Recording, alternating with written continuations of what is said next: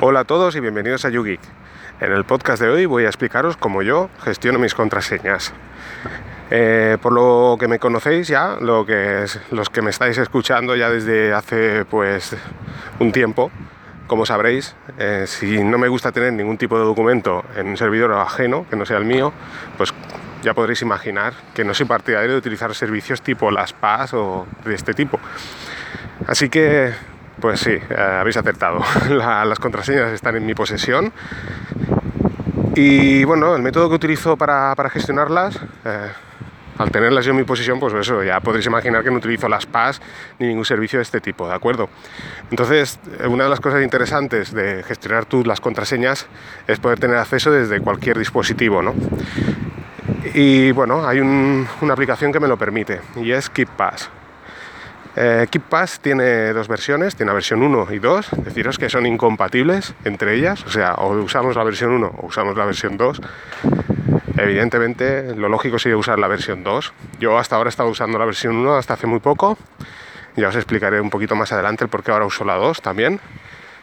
Y, y bueno, va genial. De hecho, la 2 es mucho mejor, claro. Trae más, más cosas. Os voy a explicar un poco así por encima, tampoco voy a explicar al detalle, deciros que, a ver, yo lo utilizo, pero bueno, ahí se, pueden hacer muchas cosas. Lo que pasa es que yo solo me baso en lo, en lo básico, ¿no? en guardar mis, contraseñas. Bien, esta aplicación, como os digo, es multiplataforma, por lo tanto podéis tenerlas instaladas en un, en un Linux, Windows, Mac, Android, supongo que en ellos también. ¿eh? No, lo sé porque no tengo un iPhone, pero imagino que también. Y, como os digo, ¿cómo funciona este, esta aplicación? Bueno, es muy sencillo. La aplicación, pues, como es lógico, podéis poner vuestro...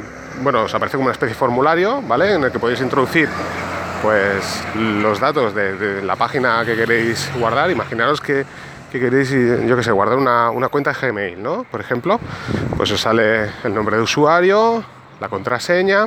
Además tiene la propia aplicación tiene un generador de contraseñas, ¿de acuerdo? O sea que no tenéis lo bueno que tienen los gestores de contraseña también entre otras cosas, aparte de haceros recordar las contraseñas.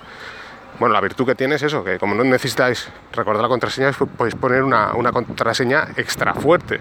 O sea, también deciros eso, que a la hora de crear una contraseña no pongáis 1, 2, 3, 4, que son las, las típicas, ¿de acuerdo? Ni usar nombres comunes, sino que lo interesante es por seguridad mínimo es poner letra mayúscula, minúscula, algún número y después algún símbolo, ¿no? Eso sería, vamos, lo ideal, ¿eh?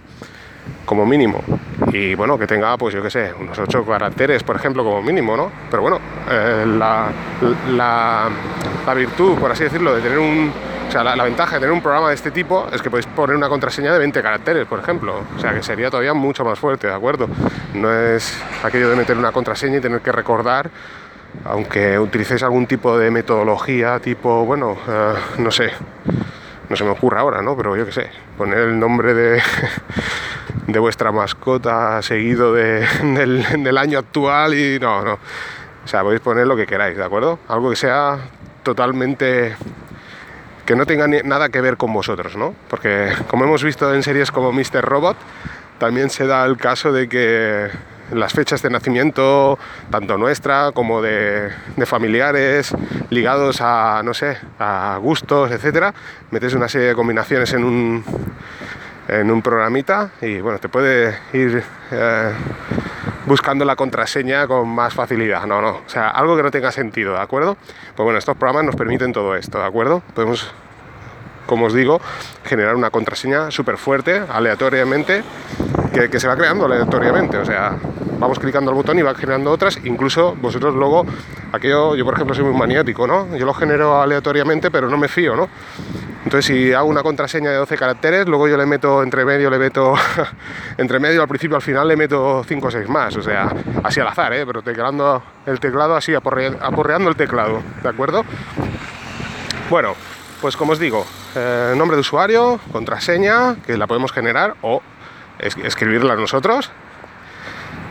Eh, podemos añadir eh, la página web, ¿vale? Por ejemplo, si fuera Gmail, pues podemos poner la página web de Gmail.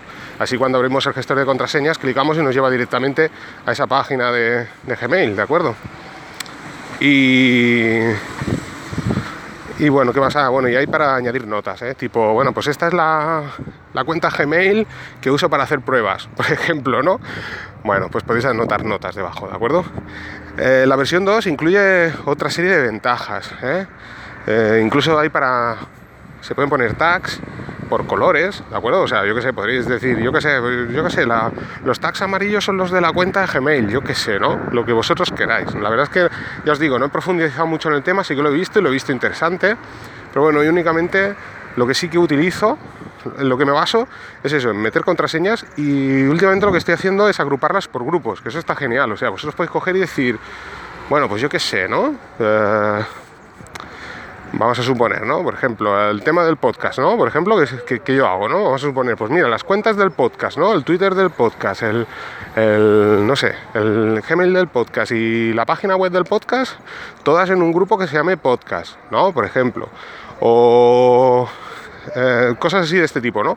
Y agrupamos todas eh, las contraseñas en un mismo grupo, de manera que cuando en el, a la parte izquierda nos aparecerá una columna donde aparece todos los los contenidos, ¿no? podemos decir, bueno, pues mm, voy a trabajar con el podcast, ¿no? Clico y se me despliegan pues todas las contraseñas que hay dentro de la categoría podcast, ¿de acuerdo?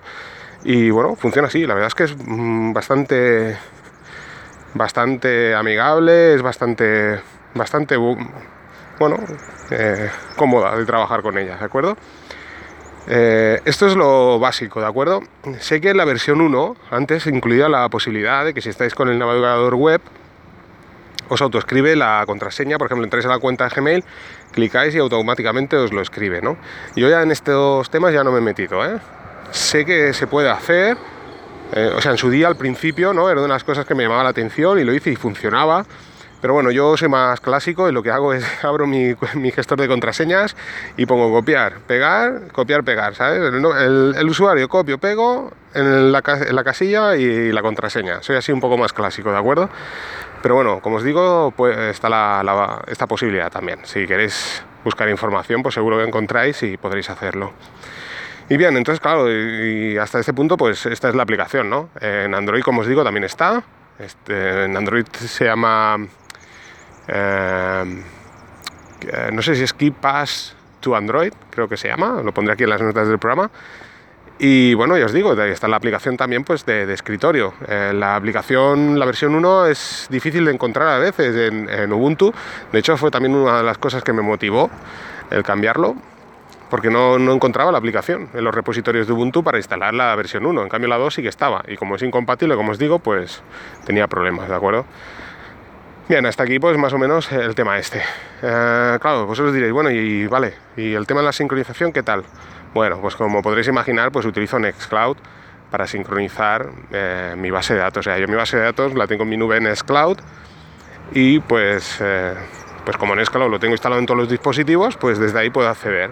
De manera que si estoy en el móvil y creo una nueva contraseña, se me guarda en Nextcloud y, y bueno, se modifica eh, la base de datos en Nextcloud, de manera que cuando llego a casa si abro mi KeepPass eh, y, consulto esa contraseña, pues estará ahí, ¿no? La nueva contraseña, ¿de acuerdo? Eh, además, cosas interesantes, ¿no? Se me ha olvidado deciros que también a modo de seguridad, claro, toda esa base de datos, las contraseñas están encriptadas, pero además hay diferentes formas todavía más robustas de, de, de encriptarla. Yo, por ejemplo, también tengo un archivo que puede ser cualquier tipo de archivo, puede ser una vuestra canción favorita, vamos a poner, puede ser una imagen, puede ser un documento doc, cualquier tipo de documento, ¿vale? Digital, que puede servir de llave. Entonces es, lo, es el tema de la autoidentificación en dos pasos, ¿no? Necesitas dos pasos para poder descifrar las, contraseñas, de manera que, por una parte, eh, no lo he dicho, pero es, cierto, a la hora de crear la, la base de datos de, de KeepPass tenéis que poner, claro, una contraseña, ¿de acuerdo? Eso es, eso es lo mínimo, pero tenéis la posibilidad de eso, también de, tener un archivo que serviría de llave, entonces se tiene que cumplir las dos condiciones, ¿de acuerdo? O sea, yo abro mi, mi programa KeepPass y por mucho que vosotros me hayáis visto teclear mi contraseña, si no conocéis el archivo, ¿vale?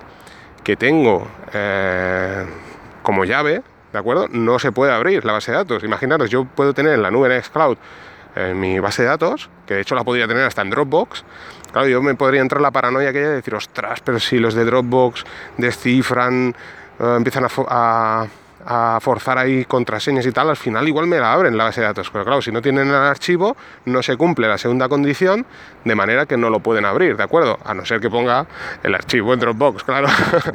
Pero bueno, ya me entendéis, ¿no? Bueno, existe esa posibilidad. Y bueno, pues como os digo, pues eso, es bastante cómodo, va genial, yo os digo, yo la recomiendo, yo a mí particularmente me va genial y es la forma de no olvidar contraseñas. Y por último, claro, una vez que está en Nextcloud también, pues deciros que en Nextcloud está la aplicación también integrada ya también dentro de Nextcloud, igual que está la aplicación de notas, igual que está la aplicación de calendario, eh, todas las aplicaciones que, os he comentado en pasados podcasts, pues bueno, está la, aplicación que se llama eh, Key Web, ¿vale? Pero es exactamente la misma, ¿vale? Y aquí tiene interfaz web. ¿Qué ha hecho esto? Bueno, lo que ha hecho ya es que no utilice eh, mi aplicación de, escritorio en ningún PC, ¿de acuerdo? O sea que yo cuando accedo desde mi escritorio Ah, desde mi PC de escritorio pues ya entro en mi, en mi portal de Nextcloud y allí pongo eh, KeyWeb que lo tengo instalado dentro de Nextcloud, me aparece el iconito, eh, creo recordar que era como una especie de llave, no, no, recuerdo muy bien. Eh, y le clicas y bueno, pues ya se abre la interfaz web y bueno, a partir de aquí pues dices dónde está la base de datos, el archivo llave y ala, a ver tus contraseñas y a editarlas. Y es totalmente compatible, pues como os digo, entre todos los dispositivos, o sea que es genial. ¿De acuerdo? Pues nada, y hasta aquí pues el podcast. Yo creo que no, te, no me dejo nada. Eh, deciros eso, que le, que le, echéis la probadita, que lo probéis. Yo lo vengo usando, pero desde hace años, la versión 1. ¿eh? La versión 2, como os digo, pues hará unos 6 meses, o más o menos, o quizás un poquito más, pero bueno, ahí, ahí anda. Eh, importé, tenía la versión 1, como os digo, tenía problemas con los repositorios de Ubuntu y al final cogí y dije, mira, pues importo la versión 2, voy a, voy a pegarle la probadita, ¿no? Como digo, ¿no? Y bueno, la verdad es que está genial, porque tiene todas estas cosas y luego, claro, ya el tema de que en Nextcloud lo incorporaran y demás, pues aún mucho mejor, es mucho más cómodo. Ya no tengo que instalar la aplicación y desde el móvil, pues ahí sí que accedo mediante la aplicación. Y es genial porque eh, yo no sé si a vosotros os pasa, pero a veces te pasa que igual estás en, en la calle y yo qué sé, eh, te dicen, oye, por ejemplo, eh, hazte una cuenta en Evernote, ¿no? Te creas la cuenta en Evernote y dices, ostras, le metes una, una que en ese momento te acuerdas y luego cinco minutos ya no, ya no recuerdas, ¿no? Y, tienes el problema de que no puedes hacer la contraseña y demás. O, la típica gente que te dice, oye, mírame el teléfono que es que no, no puedo entrar aquí, ¿no? Y le dices, sí, la contraseña, ay, no sé, no me acuerdo, ¿no? Pues mira, esta es una posibilidad de poder guardar las contraseñas. Además que si no tenéis servidor, también la podéis utilizar, ¿de acuerdo? O sea, podéis hacerlo mediante vuestro móvil y como os digo, luego también sincronizarlo, pues ya sea con SyncThing, ya os hablaré en un futuro de SyncThing, por ejemplo, y, sincronizarlo con vuestro PC, ¿no? Es una posibilidad, ¿no? Y así no perder vuestras contraseñas y siempre tenerlas, sobre todo seguras y, en vuestro recaudo. No, no os decantéis por, por, servicios de terceros, por muy cómodos que sean, que ya os digo, ¿eh? no he explotado al máximo KeePass, pero imagino que que mm, todo esto que tiene las, las PAS, igual me equivoco, ¿eh? cuidado, porque ya os digo, no, no, no, lo, no lo he estado buscando porque es una cosa que no necesito, la verdad es que no mm, me es absolutamente igual el que se incluyan automáticamente las contraseñas, pero casi seguro que estará, yo creo que seguro que estará. Y bueno, al final eh, no vale la pena pagar un servicio premium. ¿eh? Es que lo encuentro también desde mi punto de vista ilógico. Pagar un servicio premium por unas contraseñas que tengan empresas de terceros. Pues por muy seguras que sean, no sé, yo como tener tú los datos, al final te entrarán en el servidor de casa y, quizás tendrán las contraseñas igual. Pero bueno, prefiero tener yo ese archivo que no que esté fuera de, de mi servidor, fuera de mi alcance, ¿de acuerdo? Bueno, sin más, aquí dejo el podcast y nada, nos vamos escuchando.